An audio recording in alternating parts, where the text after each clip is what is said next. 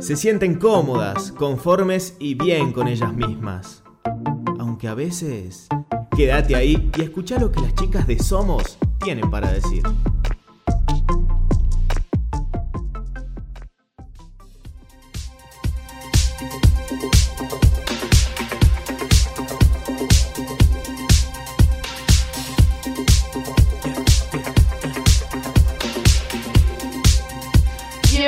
Somos, el primer espacio educasal donde hablaremos sobre la actualidad y dialogaremos nuestro lugar en el mundo. Mi nombre es Beatriz Guzmán y junto a Carolina Pérez vamos a acompañarlos en estas reflexiones del día a día. Somos como vos. Recordá también que podés contactarnos mediante Instagram y Twitter en arroba somosucasal para que podamos estar un poquito más cerca tuyo. Si te perdiste algún episodio, podés escucharnos por Spotify. En Somos Su Casal vas a encontrar todas nuestras entrevistas. Hola a todos. En el programa de hoy estamos con la licenciada Valeria Vitor. Ella es nutricionista y nos va a contar hoy sobre la ley de etiquetado de alimentos con el hashtag Somos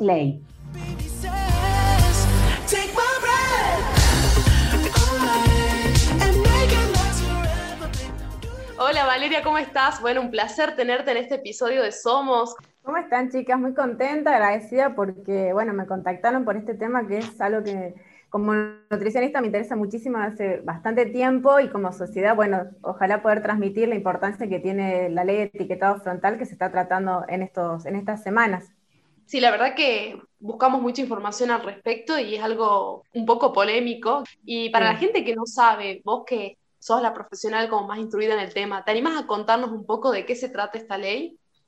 Bueno, esta ley viene hace bastante tiempo, ya en 2019 eh, tuvo media sanción en el Senado, eh, ahora hace poquito, hace unas semanas atrás, eh, hubo dictamen en la Cámara de Diputados y estamos hablando que es un tema, en este caso, está en la parte política, estamos hablando de la política de salud pública, pero que obviamente nos interpela como sociedad. Más de uno en algún momento ha visto algún paquete de algún producto, un ultraprocesado, y eh, tratar de entender las etiquetas es algo que se complica bastante por muchos factores, porque la letra es muy pequeña, porque lo que figura ahí muchas veces no se entiende. Entonces, desde varias aristas siempre estamos tratando de, eh, buscar lo que es la seguridad alimentaria desde la parte profesional. Y este tema del etiquetado es, es importante para que la sociedad, los consumidores, entiendan que están eligiendo al momento de comprar un producto, ¿sí?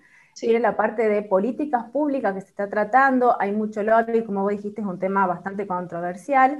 Obviamente la industria está en contra de, esta ley de etiquetado, pero bueno, hay bastante movilización a través de las redes, los medios de comunicación hacen su parte, algunos profesionales de salud, como para que esto salga, no es prohibir ningún alimento, sino informar. Y te, mira, durante esta época yo creo también que es como que hay una revolución también de lo que consumimos, como que hay muchos cambios, ponele, están los vegetarianos, los veganos, incluso hay mayor inclusión para aquellos que son intolerantes a la lactosa o los que son celíacos. Entonces es como que también se necesita esa ley de etiquetado porque se necesita saber qué es lo que consume uno. Claro, vos lo que decís por ahí los, temas puntuales, el IKEA también es un tema que se trató mucho tiempo, con la pandemia también se está viendo, lo he visto en, mi época de hacer consultorio, muchas consultas para empezar a comer más saludable, más sano, se dio si, se quiere, eh, de a poquito se va dando este cambio. ¿Qué pasa? Necesitamos esta, esta ley porque la industria nos está ofreciendo productos que no son saludables, pero con tanto marketing atrás, muchas veces caemos en comprar productos creyendo que son saludables. Esto lo vamos a contraponer con las encuestas que se vinieron haciendo. Yo participé de una muy importante en, Argentina, que son las, las CENIS, Encuestas Nacionales de Nutrición eh, 2018, y con encuestas de factores de riesgo que dicen que más del 60% de la población padece exceso de peso.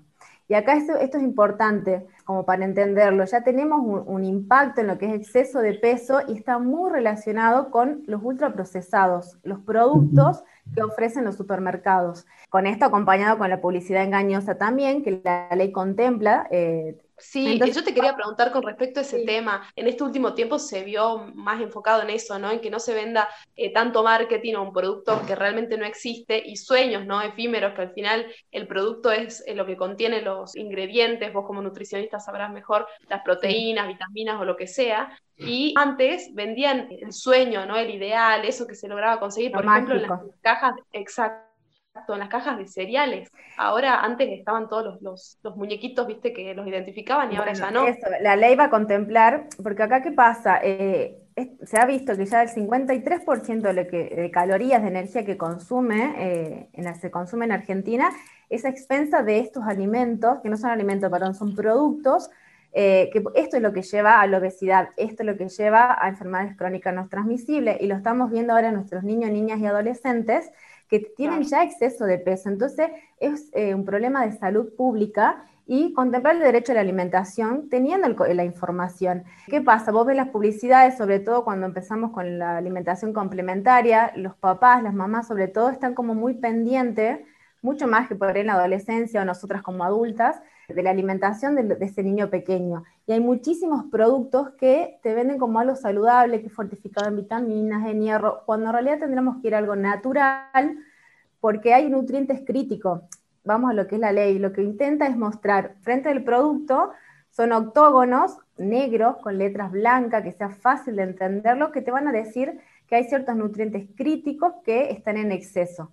La industria hoy en día no tiene esa regulación o hay por ahí una cuestión de lobby que em, si se exceden en sodio nos lleva a la hipertensión, si se exceden en grasas saturadas, problema de colesterol, de triglicéridos altos, obesidad, exceso de calorías, te va a identificar si tiene exceso de azúcares. Por ahí como mamá compras un producto creyendo que es bueno para empezar la alimentación complementaria y cuando vos ves el etiquetado re chiquitito, te dice que tiene un montón de sodio, un montón de azúcar Quizás, por ejemplo, hay uno que es una papilla de banana, que es un producto, es más fácil y más barato inclusive consumir la fruta, eh, que mm. realmente va a tener los nutrientes necesarios. Vos estás ahí aportándole exceso de azúcares y sodio sin saberlo, porque es la alimentación es durante el día, durante la semana, durante toda la vida.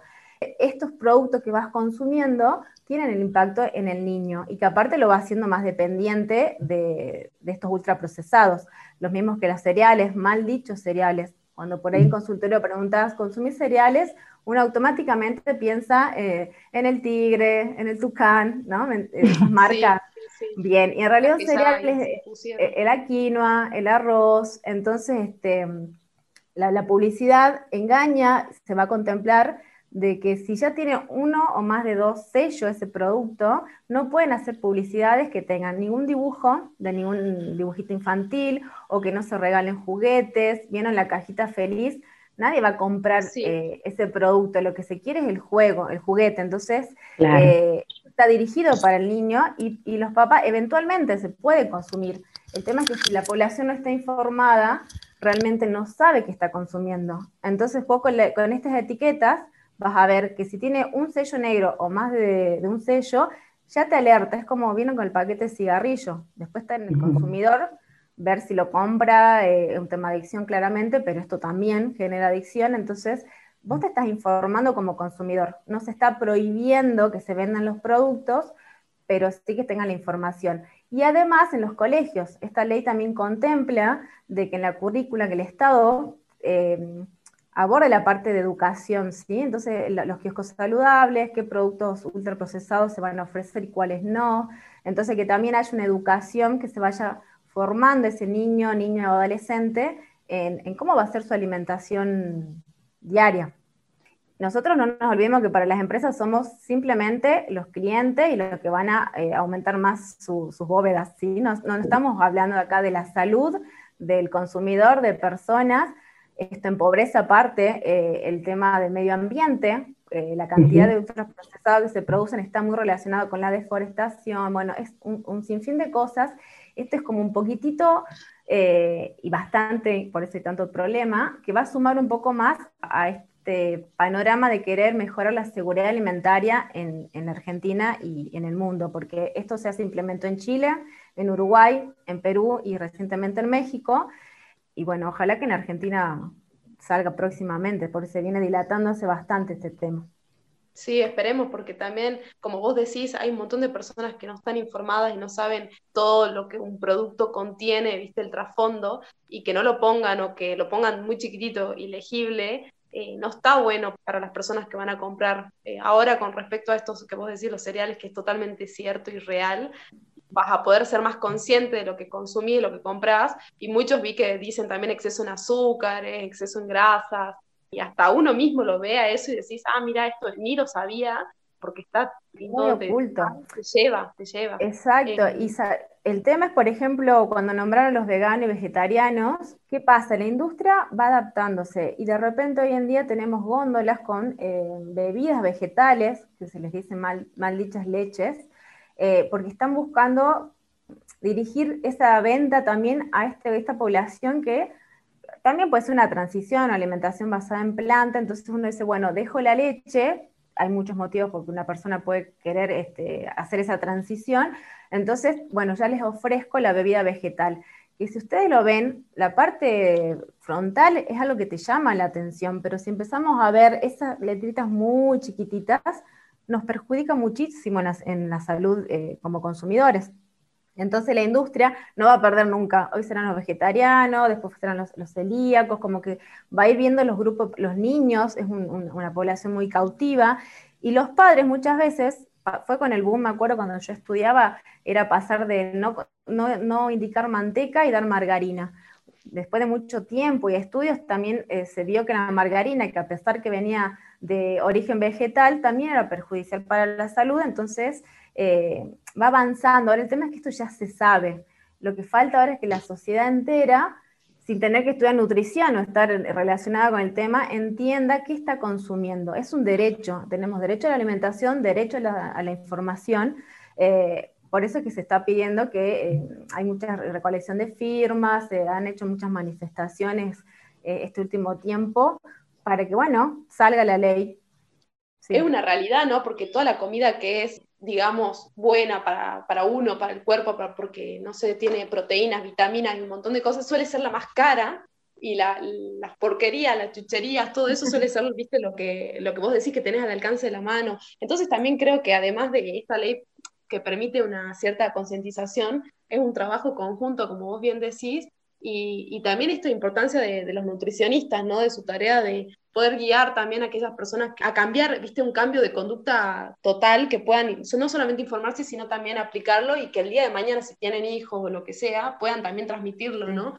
Porque también se da mucho de que uno usa, por ejemplo, no sé, el chupetín como premio de porque hiciste bien las cosas, como cuando sos chico. Entonces, cuando crece como con algo positivo y lo relacionas con alimentos que son negativos. Bueno, me ha estado pasando de ver ahora también en, las redes, eh, hay, bueno, muchas mamás que trabajamos eh, el destete, ¿viste? Y por ahí es todo un tema, vamos por la lactancia materna exclusiva y cuando es el destete, bueno, eh, llenar de, alimento para hacer esa transición. Y cuando por ahí la teta es el, mimo, el apego, bueno, el rol del nutricionista es fundamental, eh, que los pediatras y los clínicos hagan la derivación y trabajen en equipo es fundamental.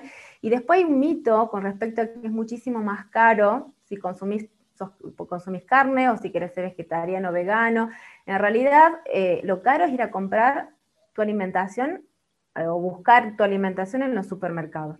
Hoy en día se está tratando de esto de hablar de soberanía alimentaria, que es adaptarnos a los gustos, hábitos y la cultura de cada población y de repente si vivís cerca del mercado vaquereño, bueno, hacer las compras ahí, eh, tenés una verdulería eh, cerca de tu casa, bueno, abastecerte de frutas, verduras, frutos secos, también un mito, son caros, real, comparado con, y ahí podemos hacer un montón de explicaciones, pero si vos ves cuánto gastas en súper, cuánto te rinde, cuánto impacta en tu salud, y abrís la alacena y de repente son dos paquetes, eh, bueno, para eso la nutricionista es importante, para decirte, bueno, compraste legumbres, podés hacer trufas dulces, podés hacer tartas, podés quinoa, ¿cuántas veces consumís quinoa en la semana y la puedes hacer dulce, salada?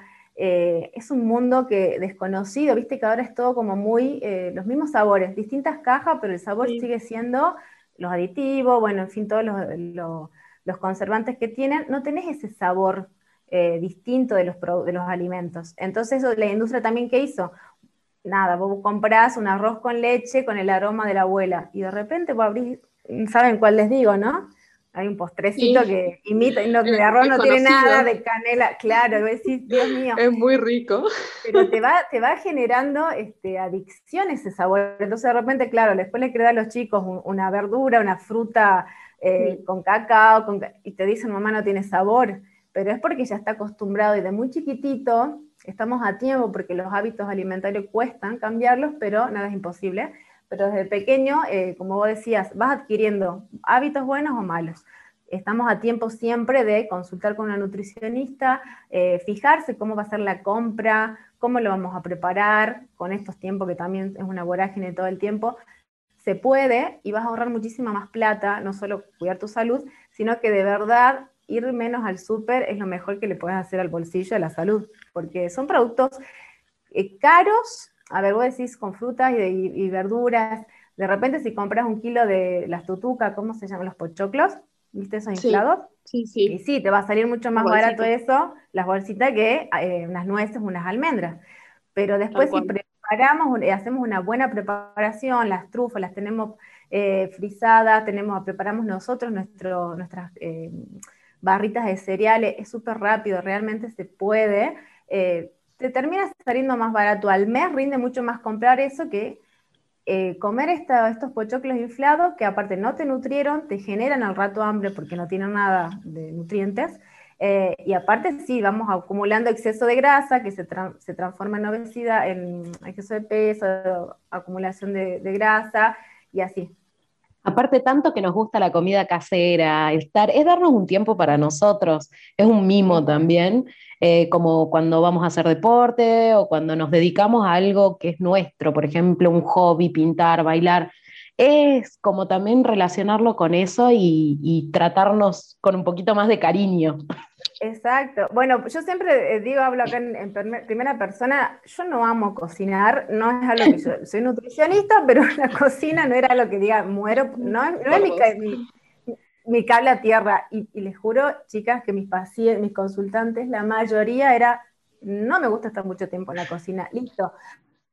Pero sí me gusta comer sano, tengo un hijo de cuatro años que me gusta que coma eh, con variedad y por supuesto que come ultraprocesado, sí, pero no, no predomina en su vida en su día ni en la mía. Entonces transmitir eso eh, es decir, bueno, un tiempito porque tengo un objetivo tras de estar un par de horas en la cocina, de lavar un atado de espinaca que después me queda chiquito, pero sé que lo puedo preparar con otras verduras. Entonces encontrarle eh, ese gustito, porque no es que tenés que estar todo el día cocinando, te pones música, yo a veces hasta ahí estuve haciendo la, la preelaboración y me he puesto, estoy haciendo cursos y el video y es, es como buscarle esa vuelta rosca porque atrás de eso eh, es el contacto que quiero tener con la alimentación saludable. Eh, está buenísimo invitarlos también a, informarse sobre esta ley y no sé si querés decir algo más, Valeria, para concluir. Eh, no sé, me gustaría, al que le interese este tema y por ahí quiere investigar, los medios de comunicación muy de a poquitito, los grandes medios hegemónicos, alguno que otra nota sale, pero en las redes sociales uno se puede informar de cosas muy buenas, que nos compete a todos, así que hay cuentas que son muy serias, eh, yo tengo mi cuenta de Instagram que generalmente eh, Valeria Vitor, eh, comparto otras cuentas de personas que están con el tema, no solamente profesionales, sino también activistas de lo que es la salud este, pública y la alimentación. Así que invitarlos a eso, usar las redes para informarnos bien también. Así que bueno, nos despedimos por hoy, pero queremos seguir reflexionando con vos y compartir las cosas lindas que nos brinda el mundo. No te olvides que también puedes escucharnos por la plataforma Ducasal en Classic Hits y en Spotify. Nos escuchamos en el próximo Somos.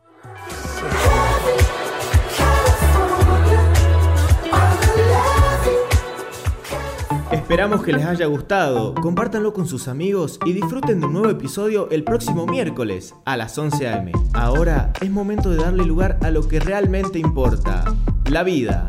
Esto fue Somos, un espacio para el diálogo con vos.